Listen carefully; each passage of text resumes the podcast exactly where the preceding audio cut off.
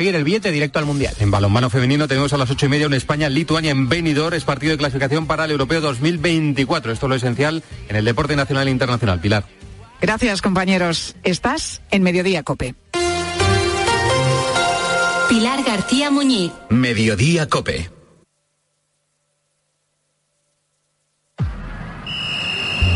Deportes. Deportes. Deportes. Cope Bilbao. Estar informado.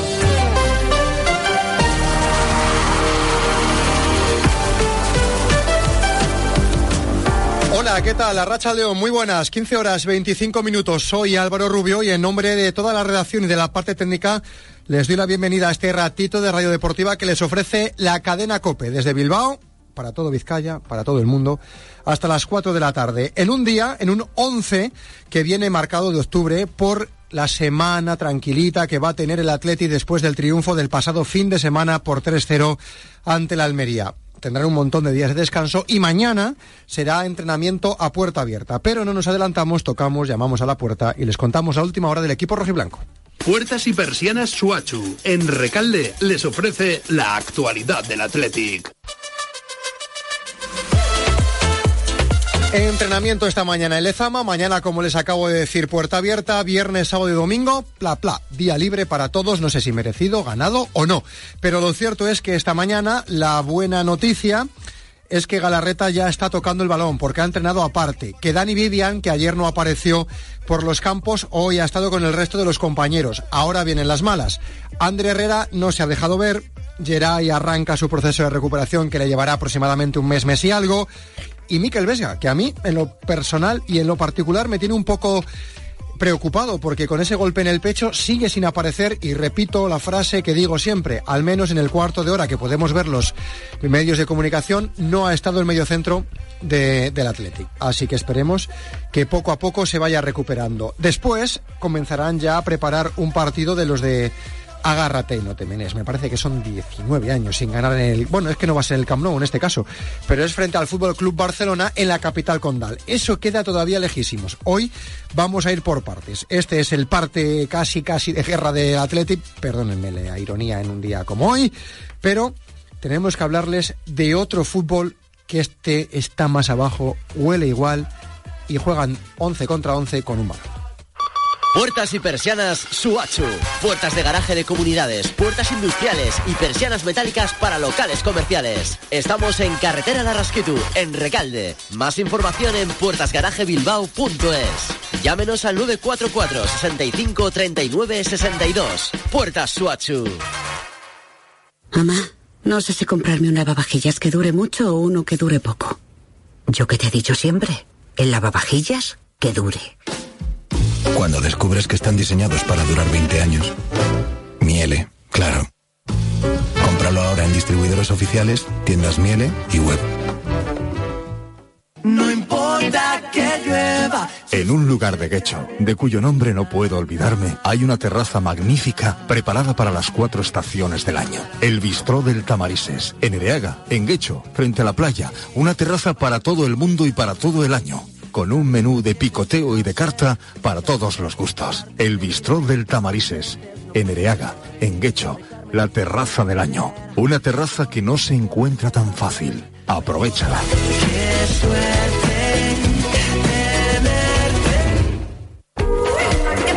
Es el fútbol del Santurchi que va a jugar mañana Copa del Rey en Turégano. Y tenemos que hablar de la Morevieta. Y tenemos que hablar de baloncesto. Hoy, como cada miércoles, vamos a escuchar ya a Ale Reyes lo optimistas que son y lo ambiciosos que son de cara a esta temporada. Pues me encantaría decir que a final de año nos encontraremos en una posición de playoff. Ojalá que así sea. Eh, que tenemos opciones y que tenemos esa, esas ganas de hacerlo. Eh, eso te lo puedo garantizar. Eh, cada día cuando ves al equipo trabajar se ve un equipo con ganas, con hambre. Eh, entonces, bueno, eh, vamos a ir jornada a jornada, pero por supuesto que hay que pensar en grande y, oye, pues, ¿quién, nos dice si no seguimos así, pues meternos en una Copa del Rey o incluso estar peleando por un playoff a final de año? Ojalá que así sea. Pues ojalá, ojalá que las cuotas de Bilbao Vázquez se puedan cumplir. Ya digo, son muy optimista, las de Ale Reyes. Como cada miércoles hablaremos con nuestros amigos, con Alberto García, con Jesús Ituño y con Paul Urbano. Todo esto nos llevará a las 4 de la tarde en la sintonía de Cope Más y Bilbao, en el 95.1 FM. Vamos, John, dale.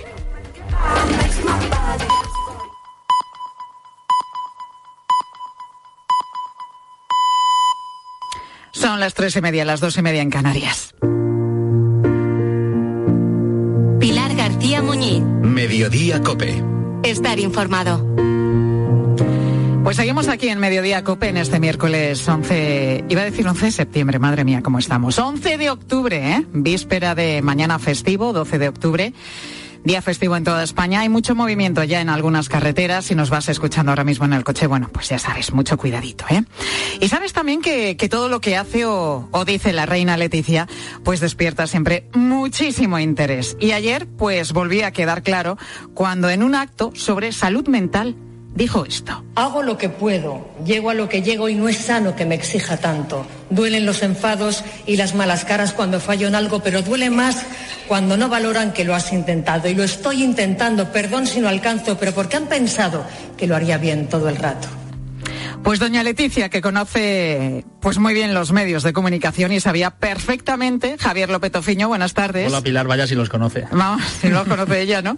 Pues sabía perfectamente que con ese rap que se atrevió a improvisar, pues iba a acaparar los titulares sobre lo que ella precisamente quería, ¿no? Que es la importancia de la salud mental en nuestra sociedad. Fíjate que justo antes de, pues bueno, de hacer estas rimas, estas frases, ella misma llegaba a decir en ese acto que si algún medio titulaba diciendo que la reina rapeaba por la salud mental, pues que le iba a gustar, que iba a estar bien porque se habría llamado la atención sobre algo pues tan importante y serio como este, como este problema. Pues con ese rap la reina conseguía precisamente el objetivo, no rapeó, es obvio como una experta, es muy complicado, hay que decirlo. Es que pero es muy difícil le echó, rapear. le echó mucho valor y, y no es nada fácil y sobre todo consiguió el objetivo, que es de lo que se No, no, no, no, se atrevió y lo hizo bastante bien. A mí me parece una cosa complejísima. Yo no es que escuche rap directamente, pero sí de manera indirecta porque es mi hijo adolescente. Sonido ambiente, ¿no? Eh, eso es, sonido ambiente, especialmente cuando está en el baño. Siempre está escuchando rap, le encanta.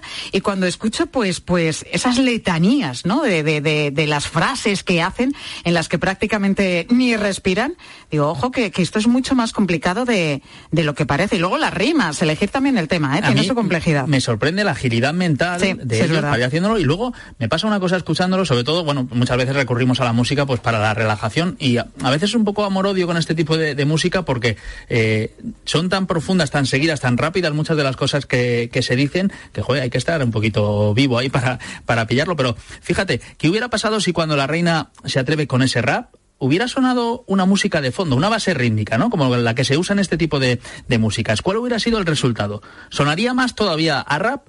Pues lo que hemos hecho directamente en mediodía es comprobarlo y el resultado, yo estoy maravillado, es este. Hago lo que puedo, llego a lo que llego y no es sano que me exija tanto. Duelen los enfados y las malas caras cuando fallo en algo, pero duele más cuando no valoran que lo has intentado. Y lo estoy intentando, perdón si no alcanzo, pero porque han pensado.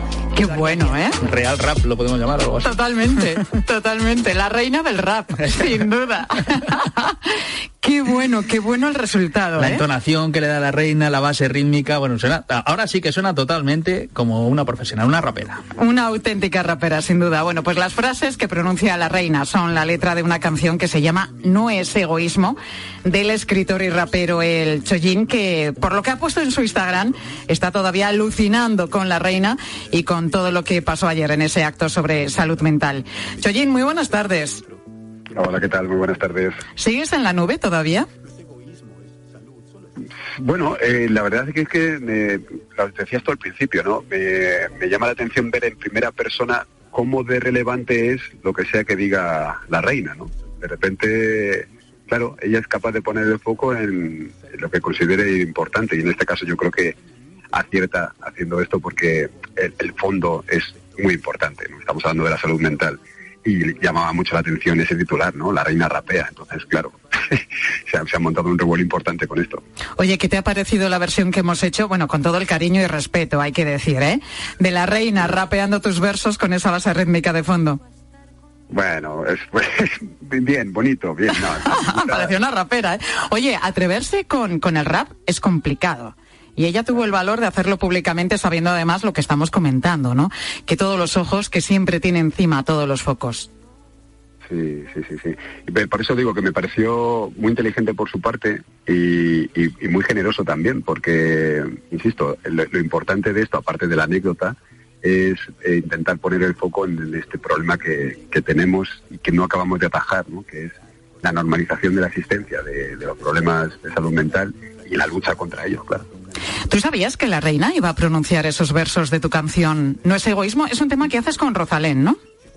Sí, sí, sí, sí. Eh, no, no tenía ni idea. De hecho, eh, lo que me pasó al principio fue que cuando empecé a escucharlo me sonaba lo que estaba diciendo y empecé a pensar muy rápidamente de qué poeta era. Abrí en, mi cabeza, sí, abrí mi cabeza el cajón de clásicos, digo, espérate, ¿quién es, quién es, quién es, quién es? Hasta que dije, no, espérate, esto... esto sí, esto es mío. Sí, sí, sí, fue, una sorpresa, claro, no, eso no te lo puedes esperar. Yo, porque yo me pregunto, ¿cuántas reinas o reyes en la historia de la humanidad han citado a un rapero eh, alguna vez? Pues me parece que muy poquitas, me parece que solamente ella, ¿no? Es la primera vez que ocurre. Yo creo que sí, además, oye, fíjate el honor también para ti, ¿no? Que haya elegido una de tus frases, unos de, de, tus versos. ¿Pudiste hablarlo con ella, Choyin? Sí, sí, sí, tuvimos la oportunidad de, hablar un... ¿Y qué tal? ¿Qué conversasteis? Pues hablamos fundamentalmente de, esto, de lo de la salud mental, de lo que estamos hablando, ¿no? De, la necesidad de que los profesionales tengan eh, pues más herramientas y que sea más accesible y que sea menos tabú eh, hablar sobre el tema y pedir ayuda. Y luego también hablamos de, música, hablamos de, arte. Ya me contó un poco, pues eso, lo, que le gusta, lo que no le gusta, y yo hice lo mismo, contarle lo que me gusta y lo que no. Y algunas cosas me pidió que no contara. bueno, me imagino que tú estarías flipando, claro, porque eh, acudiste a ese acto como invitado y al final fíjate lo que pasa, te conviertes también de alguna manera en protagonista indirecto. Bueno, gracias a la reina, a la reina Leticia estamos hablando de salud mental, siempre, como estamos destacando, tan importante, pero también estamos hablando del rap, que se consideraba hasta hace poco como un género menor, ¿no? Algo así como el hermano pequeño de la música. Sí, sigue siendo así, ¿eh? en realidad, en, muchos círculos. aparte, como en general nosotros solemos vivir en burbujas, si tú vives en una burbuja en la cual el rap es considerado, pues eso, una música pequeña o, sin valor, tiendes a pensar que es así a, nivel mundial. Y es cierto que, claro, en España nos ha ocurrido eh, históricamente que no cayó de pie el rap no se entendió como algo eh, pues que valía la pena ser escuchado por la mayoría de la gente y ha tenido que hemos tenido que esperar a una siguiente generación que son la de la gente que es un poco más joven que yo no de 30 a lo mejor para abajo que ellos sí ya lo tienen normalizado. Pero normalmente la gente que es un poco más mayor que eso le cuesta mucho ni siquiera dar el paso de escucharlo. Y si una cosa como lo que hizo la reina hace que que alguien curiose y se enganche, pues mira, eso como ha ganado también. Pero sí es verdad que cada vez más jóvenes se identifican con, con el rap, ¿no? Hay que ver las batallas de gallos, por ejemplo, que llenan estadios, ¿no? Con miles de personas. Sí, sí, sí. Pero también es eso, hay mucha confusión. Las batallas de, de, gallos es, digamos, una, una rama que sale del árbol, del tronco, que sería eh, este tipo de música. Eh, no, muchas veces hay confusión, ¿eh? Y te piden que, a mí, por ejemplo, yo soy, yo escribo mis letras, ¿no? Pero me piden a lo mejor que improvísate algo, ¿no? Como yo no tengo esa capacidad, yo, yo, no, trabajo de eso, yo trabajo de escribir. Entonces sí, hay falta un poquito de cultura en lo que tiene que ver con, con este tipo de música. Pero bueno, para eso estamos, para venir a medios de comunicación como el vuestro y, contarlo y venderlo lo mejor posible. Oye, como un estudiante de ingeniería aeronáutica, ni más ni menos, acaba con, haciendo rap. Me imagino que, por la necesidad de, escribir, ¿no? Lo que estás destacando, expresar cosas, sentimientos, preocupaciones, inquietudes. Pero ¿por qué rap en otro género? Uf, eso lo, voy a explicar muy rápido. Eh, yo soy yo soy afro, afrodescendiente, ¿no? Mi padre nació en Guinea Ecuatorial, cuando, bueno, en la Guinea Española, cuando todavía lo era así, ¿no? De modo que yo he vivido en, una sociedad que nunca me ha, aceptado como, como, uno de los suyos. Siempre se me ha señalado con el dedo, siempre me he sentido diferente y encontré parecidos en los referentes estadounidenses que hacían ese tipo de música, ¿no? Era gente negra que, que se había hecho de un nombre pues diciendo cosas, diciendo lo que pensaba y ahí me sentí cómodo, ahí encontré un lugar en el que no me señalaban con el dedo y a partir de ahí, pues, bueno, entras siendo muy pequeñito y ahora con 46 años sigo aquí y esto parece que no se me va a pasar. Viviendo además del rap. Claro, claro, sí, nunca, nunca he vivido otra cosa, siempre...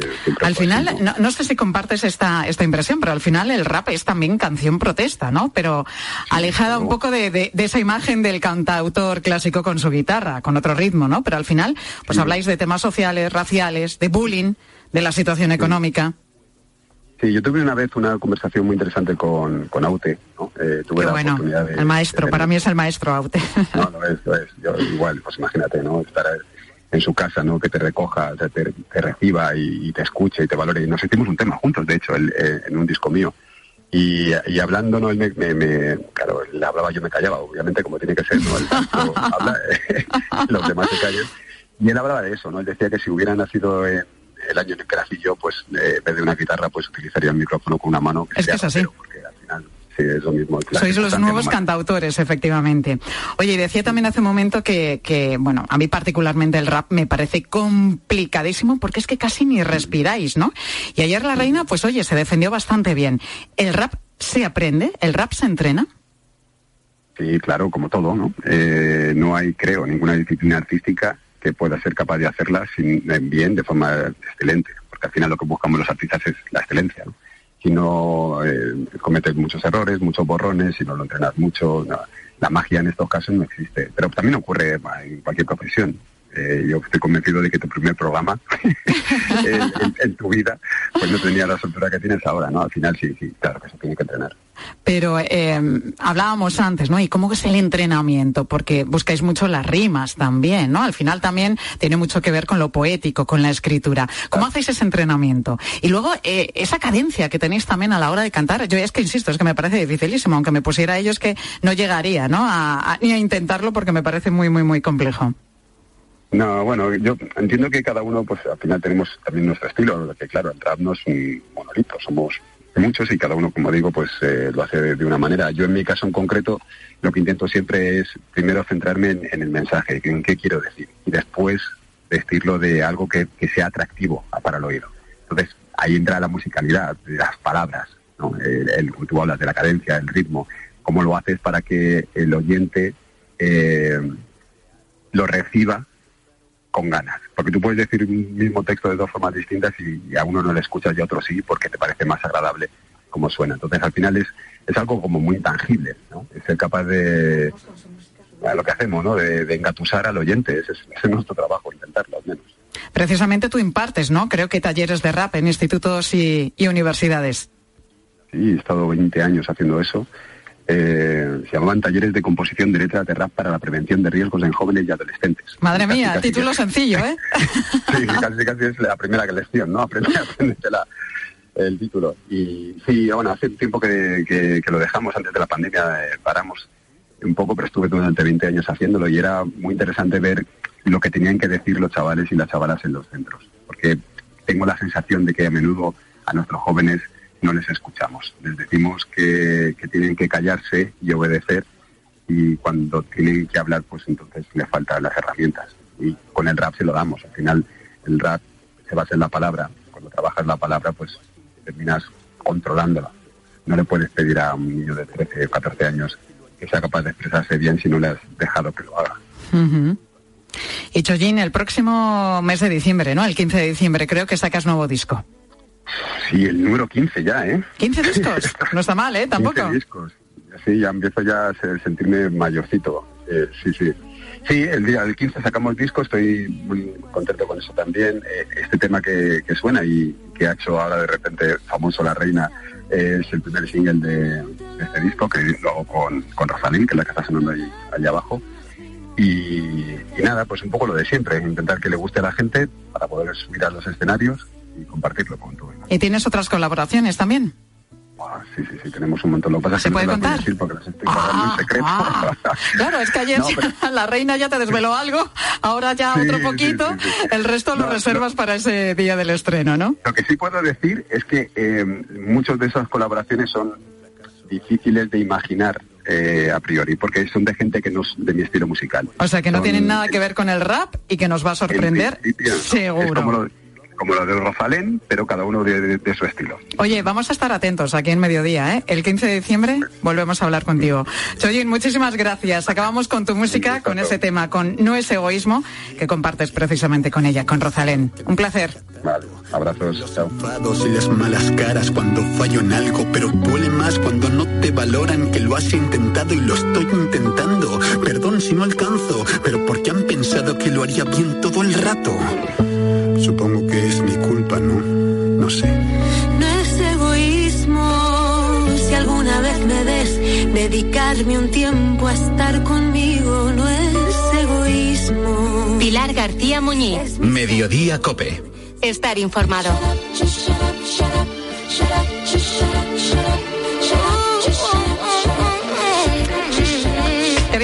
del kiosco del Toural, que está en una de las calles históricas de, Santiago de Compostela, en la Rúa Nueva.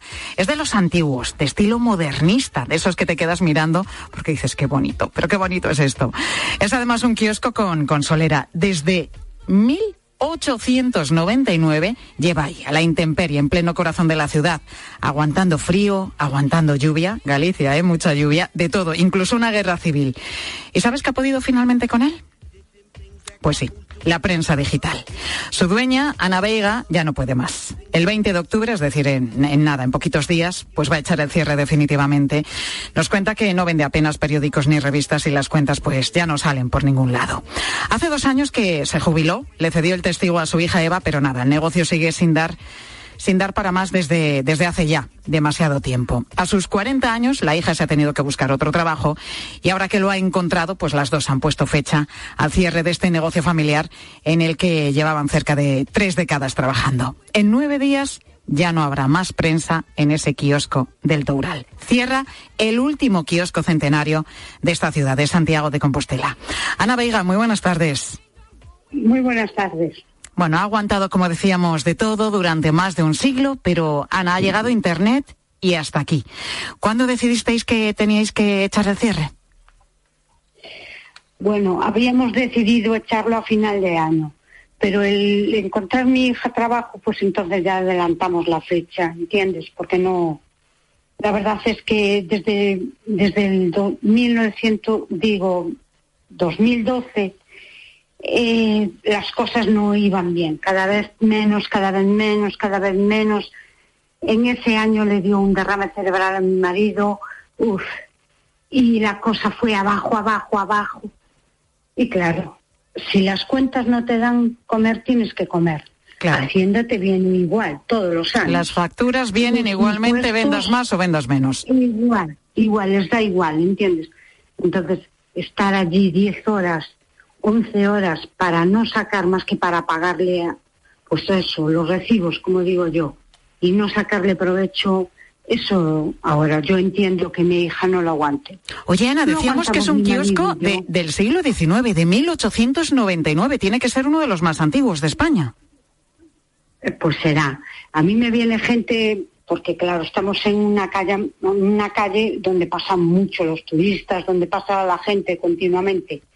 Entonces, mucha gente, sobre todo de Andalucía, me decían, ay, es un tipo que estos kioscos ya sabía, pero ahora por Sevilla ya no hay ninguno, y no sé dónde tampoco, o sea, siempre me dicen, y me dicen que es muy bonito siempre. Yo me da mucha pena, pero las cosas cuando, cuando tienen que ser, las tienes que hacer, no te queda más, no te queda más. Yo no le puedo decir a mi hija, siga ahí, que siga ahí, que trabajando para quién no puede ser. Bueno, es además algo que, que, es generalizado, que está pasando también en otros puntos de España, porque es verdad que hace claro. años lo de ir a por el periódico era como ir a por el pan, una ah. cosa de todos los días, ya no te cuento de los domingos, pero poco a poco, a medida que Internet fue entrando en nuestras vidas y llegó la prensa digital, pues los kioscos por todo nuestro país han ido echando el cierre o muchos de ellos están a punto de, hacerlo, como es el caso del kiosco del que estamos hablando, este kiosco del Toural en Santiago de Compostela. ¿Qué os dicen los clientes, Ana? Estarán apenados, como vosotros, me imagino, claro. Mucho, están muy apenados, están igual que nosotros, claro que sí. Llevamos una vida allí, ¿entiendes? Nos conocemos, es que además lo típico, o sea, tienes el contacto directo todos los días. Tú hablas con la gente todos los días y yo qué sé, y de repente, pues, pues, ¿qué dicen? Si es para bien, pues mira, dejarlo, pero le da mucha pena y me dicen, ¿dónde vamos a comprar ahora el periódico? Y yo le digo, pues no lo sé, porque hasta no quedan muchos kioscos en Santiago. No, cada vez en todas partes, cada vez menos, quedan menos. En Madrid tampoco. Es una profesión además sacrificada, hay que decir, Ana, porque hay que madrugar mucho. Hay que estar ahí a las seis de la mañana pasando mucho frío, bajo uh -huh. la lluvia también, uh -huh. para vender esos periódicos que últimamente, como estamos contando, pues es que ya ni siquiera se vendían. Ana, creo que habéis tenido además clientes muy conocidos por allí, por el kiosco. Va, de todo. Cuéntanos, cuéntanos. Que, que en tantos años Pues no lo sé. En mi calle, en la, yo le llamo mi calle a, a la del kiosco. Allí, pues no sé, están los teatros, por ejemplo. Entonces, pues oye, muchísimos eh, actrices y actores y todos esos. Sí, pasó mucha gente. Yo Pero a ver, a mí me han dicho nombres propios. Fraga pasaba por allí y compraba el kiosco. Compraba en vuestro kiosco. Oh, sí. Sí, Eh, sí, sí, y ¿no? sabes una cosa, me preguntaba siempre por mi madre. Ah, sí. Y yo le, de- sí, yo le decía, usted se equivoca, siempre le decía lo mismo, no, mi madre no. Era mi cuñada Paula la que estaba aquí, porque he hecho muchos años mi cuñada Paula allí con mi marido, ¿entiendes? Hasta que fui yo. Y entonces yo le decía, no, no, es mi cuñada. Y ella siempre me decía, él, él llegaba otro día con una mujer, tenía una mujer guapísima. Yo la vi así en directo allí muchas veces y me gustaba muchísimo la mujer, era muy guapa. Y claro, yo le decía, no, mi madre no, mi madre no. No sé por qué. A ver, eh, mi marido son nueve hermanos. Mi marido es de los más pequeños, ya, solo tiene una hermana más pequeña. Entonces, por consiguiente, pues tenía, mi marido tiene sobrinos que eran como él. Bueno, el caso él. es que fíjate, con 100 años de historia que tiene vuestro kiosco, los recuerdos y la cantidad de historias que tendréis acumuladas. Ana, que, que ha sido un placer hablar con vosotros, nos da mucha penica que tengáis que, que cerrar vuestro kiosco. Mira, vamos a escuchar ahora a los oyentes de mediodía que, que nos hablan precisamente de los recuerdos que tienen ellos de los kioscos que tienen en su barrio. Que vaya todo lo mejor posible, Ana. Un saludo fuerte para toda la familia. Hasta luego, gracias. Porque precisamente eso preguntábamos a los oyentes, si sigues manteniendo la costumbre de ir a diario al kiosco. ¿Y qué nos han dicho? Sofía Gonzalo, muy buenas tardes. Muy buenas tardes. Mira, por ejemplo, Anika, oye, que se le ha complicado la cosa con esto de que los kioscos vayan desapareciendo poquito a poquito. Ahora compro la prensa en un establecimiento de frutos secos porque lo tengo justo en casa. Pero sí que me gustan los kioscos y los echo mucho de menos porque a veces prensa que queremos comprar pues no encontramos en estos sitios. Tenemos que ir al kiosco de prensa. Sí, pero es que miras a tu alrededor y van desapareciendo. Mira- ha pasado en Santiago de Compostela y en Madrid también pasa, Sofía. Tenía yo aquí el dato, fíjate, en 10 años en Madrid han pasado de 800 eh, kioscos a 300. O sea, en Han una desaparecido década... 500. Exactamente, es impresionante. Por cierto, otra curiosidad, ¿sabes que yo en fechas señaladas guardo los ejemplares Claro, de... claro, Claro, por claro. ejemplo, eh, nacimiento de mis hijos. eh, Lo guardo- compras ese día el periódico y Exactamente. lo guardas. Incluso tengo el de mi nacimiento. Tú imagínate, si no bueno. encuentro kioscos cuando vengan a una fecha Pues vas a tener que guardar un pantallazo de la prensa digital de ese día. Bueno, luego está la gente como Asier, que es fiel, dice que a los comercios de toda la vida. Pues cuando era niño, en el barrio de mis padres, eh, había un kiosco y a día de hoy, que tengo 33 años, para cualquier cosa que tenga que comprar, sigo yendo allí. Claro, es que se ha convertido ya como en familia el kiosquero. Mira, Marisa nos cuenta que ha cambiado sus hábitos en el kiosco con el paso del tiempo, claro. presupuesto familiar, pues la verdad ya no me permite estar comprando revistas que antes compraba, revistas de tipo cultural como las de National Geographic y el selecciones del Rider Digest que, que ya esa tampoco la veo y revistas así de, de tipo información cultura. Yo estas del cuore no, no me van. las del cuore y las del corazón a nuestra oyente no le gusta, prefiere más las revistas culturales. Bueno, que no todo el mundo va a los kioscos, es verdad. A por el periódico también pues va por las revistas eh, semanales o mensuales que, que se van publicando. Vamos a ver qué nos dice Manuel, que él dice que sigue encantado de poder ir al kiosco todos los días. Pues yo sigo comprando la prensa y el pan en un kiosco. Eh, el último día fue ayer. Me llevo muy bien con el kiosquero, muy simpático y, y nada, muy bien. Bueno, claro, Manuel, si vas todos los días, al final el kiosquero es un vecino más, un amigo más. Sí, mira, y terminamos con Ana Belén, que nos habla desde el barrio madrileño de Vallecas. Eh, se ve bastante afectada por esto del cierre de los kioscos. Este mes de agosto, por ejemplo, ha sido horroroso para encontrar un kiosco abierto. Y luego apenas hay. Me tengo que ir a Santa Eugenia para poder encontrar uno. Es una lástima, pero como tantos negocios. Pues como tantos negocios, negocios de, de, toda la vida, pues que en muchos casos, como estamos contando, se van perdiendo. Gracias, Sofía. Vamos a conocer qué nos van a contar enseguida los compañeros de la tarde. Pilar Cisneros, ¿qué tal? Hola, Pilar, ¿qué tal? ¿Cómo estás?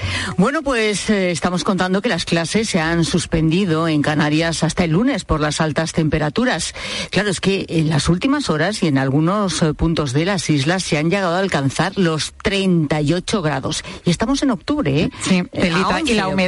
Y la humedad. suma, la humedad de Canarias, que es importante. O sea, eh, es que la sensación térmica al final es asfixiante.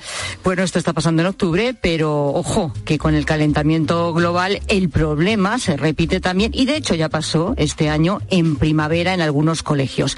Nosotros nos preguntamos en la tarde si se están tomando medidas, ¿no? En los centros escolares ante estas temperaturas que como vemos este verano que cada vez se alarga más, pues que exige desde luego, yo creo que los colegios tengan que adaptar. Lo vamos a, a analizar y a responder esta tarde. Están preparados, están adaptados los colegios de nuestro país hasta a estas altas temperaturas que estamos teniendo ahora y que cada vez tenemos antes, antes también del verano. Bueno, pues la respuesta nos lo cuenta nuestros compañeros de la tarde de Cope Pilar Cisneros y Fernando de Aro. Te dejo con ellos enseguida.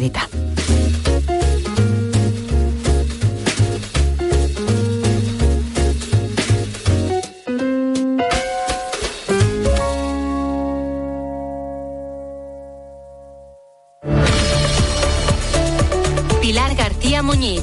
Mediodía Cope. Estar informado. Este jueves en tiempo de juego. ¡Grande de España! Celebramos el Día de la Hispanidad por todo lo alto con la selección española. Has dado en el clavo. Desde las ocho y cuarto de la tarde, España-Escocia. ¡Empieza España! ¡Rueda la Partido clasificatorio para la Eurocopa 2024. Para mí, el partido está liquidado. Tiempo de juego con Paco González, Manolo Lama y el mejor equipo de la radio deportiva. Zapatero tu zapato. Estamos aquí dando unas cosas. Y recuerda, la información también continúa con Ángel Expósito y la linterna en cope.es y la aplicación móvil. Oye, Alberto, ¿tú tienes alarma? Sí, la de Securitas Direct. ¿Y qué tal? Es que estamos pensando en ponernos una. En mi bloque la está poniendo todo el mundo. Y me preocupa que si vuelven a robar, entren en mi casa. Ni te lo pienses. Por lo que cuesta, merece la pena vivir tranquilo. Protege tu hogar frente a robos y ocupaciones con la alarma de Securitas Direct. Llama ahora al 900-666-777. La gama eléctrica Citroën Pro se carga en la descarga o cuando acabas la carga. La de cargar, no la del punto de carga que viene incluido. Y cargado viene también tu Citroën Iberlingo con condiciones excepcionales financiando. Vente a la carga hasta fin de mes y te lo contamos. Financiando con Estelantis Financial Services. Condiciones en citroen.es. Hazte ahora de legalitas y siente el poder de contar con un abogado siempre que lo necesites. Llama gratis al 900 605 o entra en legalitas.com. Elige tu Cope Bilbao. 97.8 y Cope Más 95.1 FM.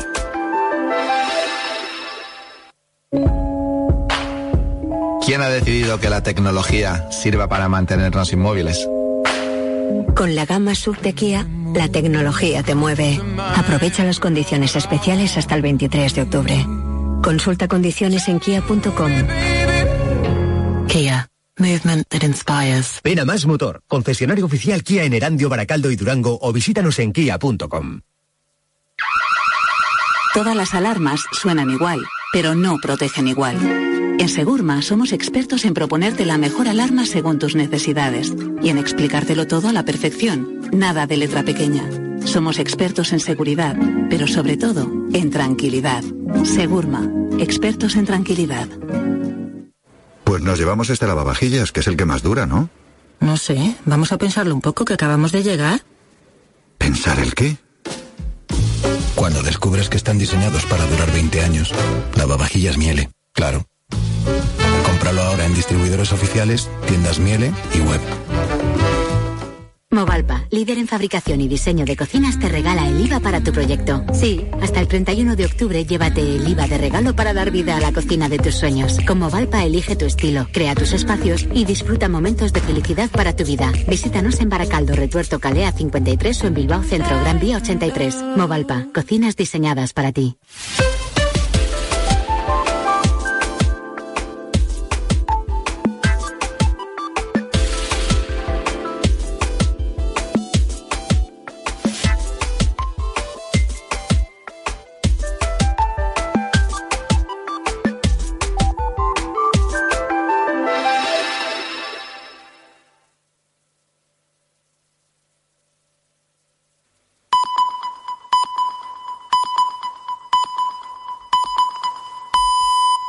4 de la tarde y las 3 en Canarias. Con Pilar Cisneros y Fernando de Aro, la última hora en la tarde. Cope, estar informado. Muy buenas tardes a la gente, gente. Con mucho dolor y amor estamos despidiendo a nuestra querida Maya. Ella siempre será en nuestra memoria una niña alegre y llena de amor, una adolescente deseosa de conocer el mundo, una joven mujer enamorada de España y muy cariñosa con sus padres. Estas son las palabras que nos ha hecho llegar a todos los medios el padre de Maya Villalobo, Eduardo Villalobo. Maya Villalobo ha fallecido. He hablado con su padre y le he trasladado el pésame, por supuesto, como ministro de Asuntos Exteriores en nombre de todo el gobierno. Maya murió asesinada el sábado por la mañana. Estaba haciendo guardia en un puesto avanzado del ejército israelí, porque ella tenía, tiene doble nacionalidad, y el puesto estaba muy cerca de la valla que separa Gaza de Israel. La familia ha tenido la entereza sorprendente de hablar no solo del dolor por la pérdida de su hija, sino también del dolor de los demás. Queremos mostrar nuestro pesar y solidaridad con todas las personas que sufren, ha dicho la familia. Descanse en paz Maya. Su muerte, la confirmación de su muerte, Maya tenía 19 años, y los detalles de la masacre perpetrada por Hamas en el kibbutz de Kafar Azá, detalles que hemos conocido en las últimas horas, donde fueron asesinados a sangre fría niños, nos han vuelto a sobrecoger. Desde el sábado estamos sobrecogidos e impresionados por la crueldad con la que ha actuado Hamas. Este conflicto es largo y endiablado. Y es conveniente que la respuesta de Israel sea proporcionada a una actuación terrorista de Hamas que merece todas las condenas.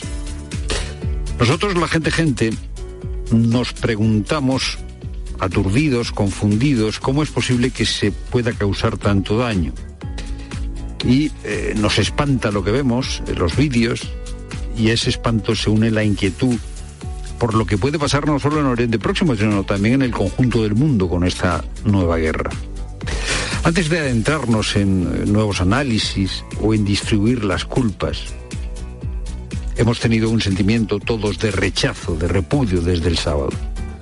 Y ese sentimiento, esa primera impresión, es la mejor pista para poder valorar y entender qué está pasando, para adentrarnos en la complejidad de esta situación dolorosa. No hay que ser un especialista, un experto en Oriente Próximo, en geopolítica, para juzgar y valorar lo que está sucediendo. En nuestra propia experiencia tenemos los criterios para juzgarlo, sea cual sea nuestra ideología. El horror que hemos sentido y que hemos vivido nos señala que la falta de respeto por la vida y por la libertad de hombres, mujeres y niños es injusta, es aberrante.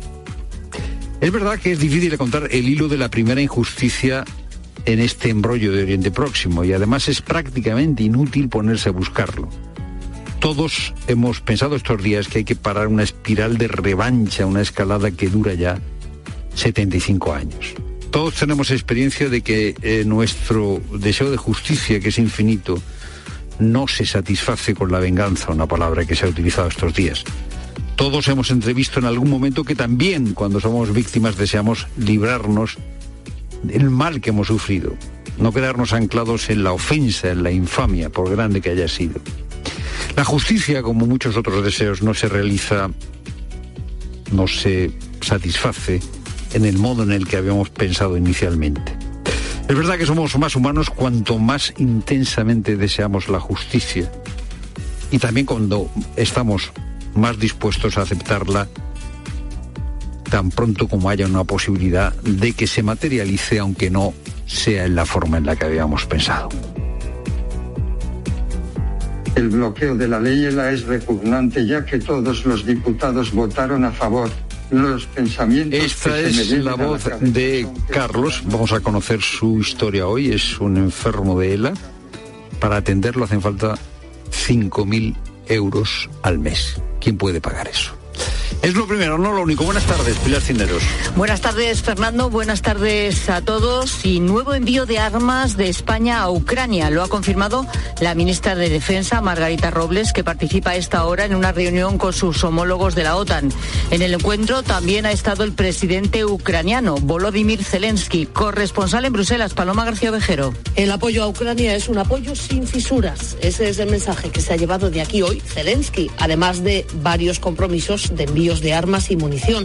Pero el día, que no la agenda, ha estado marcado por los ataques de Hamas. Margarita Robles ha subrayado que ante el terrorismo no cabe equidistancia. El presidente Zelensky lo que ha mostrado es su solidaridad con, con todos los muertos asesinados por el ataque terrorista y lo ha hecho con total contundencia. Pero yo creo que cuando se produce un ataque terrorista como el que se ha producido, pues todos tenemos que mostrarnos con absoluta contundencia y sin ningún tipo de justificación ni de equidistancia. Mañana comparecerá aquí, por cierto, el ministro de Defensa israelí. Será por videoconferencia. Y gobierno y comunidades han acordado el traslado de 396 menores migrantes no acompañados que se encuentran en Canarias y Ceuta y el reparto de 20 millones de euros para su atención. Andalucía, Madrid y Cataluña son las comunidades que más menores van a acoger según este acuerdo. Canarias reclama desde hace años una reforma legal que fije un reparto obligatorio entre todas las regiones y es que en estos momentos tiene bajo su tutela a 3.000 menores extranjeros. Casi 500 han llegado en lo que va de mes en Cayuco hasta la isla del Hierro. Y la justicia recibió casi un 8% más de asuntos durante el segundo trimestre del año, pero resolvió menos. Quedan pendientes en el cajón 3.600.000 casos. ¿Qué ha provocado este atasco en los tribunales? Patricia Rossetti. Huelga de letrados judiciales en el primer trimestre a la que hay que añadir la de los funcionarios de justicia en el segundo. Estos dos elementos distorsionadores, dice el Consejo, han provocado un aumento del 7,7% de casos en los juzgados entre abril y junio y cerca de un 5% menos resueltos. Con la huelga de letrados, muchos casos quedaron pendientes de admisión y el paro de los funcionarios provocó una importante retención. El aumento se produjo en todas las jurisdicciones, más del 15% en la civil y en torno al 6% en la social y contencioso administrativo. Canarias, Cataluña, Baleares y Andalucía están a la cabeza y la tasa menor se encuentra en el País Vasco, La Rioja y Navarra. Siete millones y medio de desplazamientos se esperan por las carreteras en este puente del Pilar. La DGT ha puesto en marcha un operativo especial que estará activo hasta la medianoche del próximo domingo 15 de octubre. Así que vamos a ver cómo va esta operación salida. Centro de pantallas de la DGT, Alejandro Martín, buenas tardes. Muy buenas tardes. Hasta ahora estamos pendientes de dos alcances que están complicando en Madrid. Uno de ellos es la salida por la 2 en Alcalá de Henares, que está generando 7 kilómetros de retenciones y corta los dos carriles derechos. Y otro alcance complica entrada por la M607 a la altura de El Goloso. Este último está generando 6 kilómetros de tráfico lento. La avería de un vehículo en Barcelona complica la AP7 en San Cugat del Vallés, dirección Girona, y al margen de estos alcances, dificultades de salida a la capital por la 3 en Rivas, A4 en Pinto, A5 en Arroyo Molinos, M501 a su paso por Quijorna, en Almería, muy densa la 7 en La Garrofa, dirección Málaga, y ya en Vizcaya, en la 8 a su paso por Barracaldo, dirección Irún. Y Carlos Alcaraz cae en Shanghái y se aleja del número uno, Luis Murilla. Alcaraz ha caído en octavos de final del Master 1000 de Shanghái ante el búlgaro Dimitrov por 5-7, 6-2 y 6-4. Es la primera vez que perdía contra él en cuatro partidos. Con este resultado se pone muy difícil terminar el año como número uno mundial y ahora que habrá que ver si Alcaraz descansa o si juega en Basilea antes de ir a París-Bercy. Del fútbol, hoy ha sido presentado Diego Alonso como nuevo entrenador del Sevilla hasta final de temporada. Le han preguntado si es verdad que tiene mucho en común su forma de entrenar con la del Cholo Simeone. Y el primer nombre, se llama Diego también. cada uno tiene su personalidad, uno no puede replicar a nadie, ¿no? La Mona Lisa es una sola, todas las, demás copias no valen. Entonces hay que ser auténtico, hay que ser uno mismo. Obviamente me siento súper halagado con ese reconocimiento, eh, de que se me compare, de que tengo similitudes con el Cholo. La selección ya está en Sevilla para el partido de mañana contra Escocia. Esta tarde, entrenamiento en la Cartuja a las 7 y justo antes la rueda de prensa oficial de Luis de la Fuente y de Jesús Navas. Por cierto, que según ha sabido la cadena COPE, el madridista Brahim Díaz no contempla ahora jugar para Marruecos y sigue esperando la llamada de España. Tiempo ya para la información de tu cope más cercana. Pilar Tisneros y Fernando de Aro. La tarde. Cope Euskadi. Arrachaldeón, ¿qué tal? Muy buenas tardes. En lo que al tiempo se refiere, nos dice Euskalmet que mañana vamos a seguir con ambiente caluroso un día más. El cielo va a estar poco cubierto, con alguna nube de altura. Y los vientos eh, del sureste por la mañana y del noreste por la tarde. Las temperaturas máximas se van a volver a rondar incluso superar los 30 grados. Así las cosas, te cuento que el Departamento de Seguridad del Gobierno Vasco ha activado para este viernes día 13 el aviso amarillo ante el riesgo de incendios forestales en el País Vasco. La medida permanecerá activa hasta las 9 de la noche debido a las características del viento sur y la sequedad de la vegetación. Además, te cuento que la sede Neiker en Arcaute, en Álava, acogerá el próximo 26 de octubre una jornada sobre sostenibilidad, eh, innovación y eficiencia en el ámbito del sector primario. Es todo por el momento. Ya sabes que escuchas la tarde de COPE. Seguimos contándote todo lo que te interesa aquí con Pilar Cisneros y Fernando de Aro.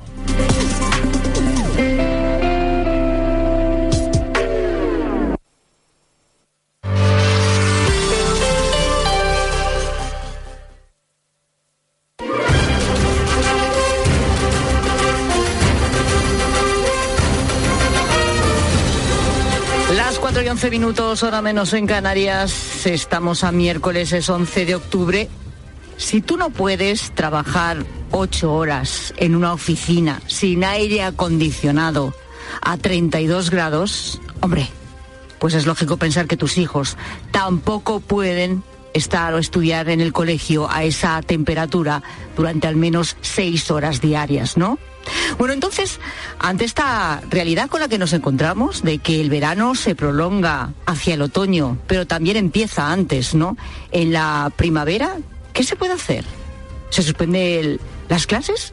Cada vez que suben los termómetros y se mandan los niños a casa. Bueno, esto es lo que está pasando estos días en Canarias, como sabes. ¿eh? Se han tenido que suspender las clases hasta el lunes porque los niños no aguantan y los profesores tampoco. Las temperaturas tan elevadas que alcanzan esas escuelas, esas clases. Eh, teniendo en cuenta que muchos puntos de las Islas Canarias en las últimas horas se han alcanzado los 38 grados de temperatura. Mira, Mariana Álvarez es vicepresidenta de la Federación de AMPAS de los Colegios en Canarias y madre de un niño de sexto de primaria. Pero la novedad en este caso, Pilar, es que sea en octubre. Esto no es normal para, para nosotros en este mes, eh, en los que además, por ejemplo, los comedores escolares tienen mucho plato de cuchara, ¿no? Y de... Ah, claro. Imagínate un, potajito canario con esta temperatura. ¿Y las familias estaban preparadas para esta decisión? ¿Se lo imaginaban? Era una posibilidad que estaba sobre la mesa, lo habían centros educativos, seis o siete centros educativos que lo habían pedido. Hay que decir que en la inspección educativa, eh, cuando ellos lo pidieron, no lo vio viable y por eso no se determinó la suspensión de las clases, pero a medida en que los colegios empiezan a advertir que hay alumnos y docentes que sufren pues eh, golpes de calor que hay que avisar a servicios sanitarios, pues eh, eh, ya era evidente que en cualquier momento podía llegar una, una decisión así. Ojo, en Canarias y en el mes de octubre, quiero decir que normalmente Canarias, pues si pensamos en las islas, pensamos en una temperatura siempre muy agradable, ¿no? Eh, el paraíso de, la temperatura templada, ¿no? En la que no hay ni muchísimo calor en verano, ni muchísimo frío en invierno. Bueno, pues eso está pasando y estamos a 11 de octubre. Pero es que si recordamos lo que pasó también en otros puntos de España en la primavera, comprobamos cómo también el verano empieza mucho antes, o por lo menos las olas de calor, de altas temperaturas, que en algunos casos llegaron en mayo. No sé si lo recordáis, ¿eh? que tuvimos ola de, calor en mayo. También después, en junio. En junio es verdad que es más normal. Lo que pasa es que en junio caímos todos en la cuenta eh, cuando de repente se convocaron elecciones eh, para el 27 de julio. Sabíamos que íbamos a tener que ir a votar en unas condiciones de un calor extremo en unos colegios que obviamente no tenían aire acondicionado. Y aquellas personas que iban a estar en las mesas electorales iban a pasar ahí jornadas larguísimas. ¿Qué pasó? pues que se dedicaron todos a comprar eh, ventiladores como se pudo para hacer más llevadera esa jornada electoral. Pero es que esos días de junio, yo recuerdo que hablé con Jorge Cortés, jefe de estudios del Colegio de Educación Infantil y Primaria Miguel de Cervantes de Mérida, y esto no, nos contaba aquí en la tarde. En tantísimos años trabajando como docente siempre tenemos un problema en, en, esta región de España. Pues para las clases se hacen muchos días insoportables con las temperaturas que alcanzamos durante la mañana. Ya en el mes de junio nosotros hemos soportado estas clases chorreando, con la ropa empapada, con los niños, las aulas abiertas, con la ventana bajada, las persianas para que no entre mucho el calor. Claro, eso en Mérida. Pero ojo, porque también estuvimos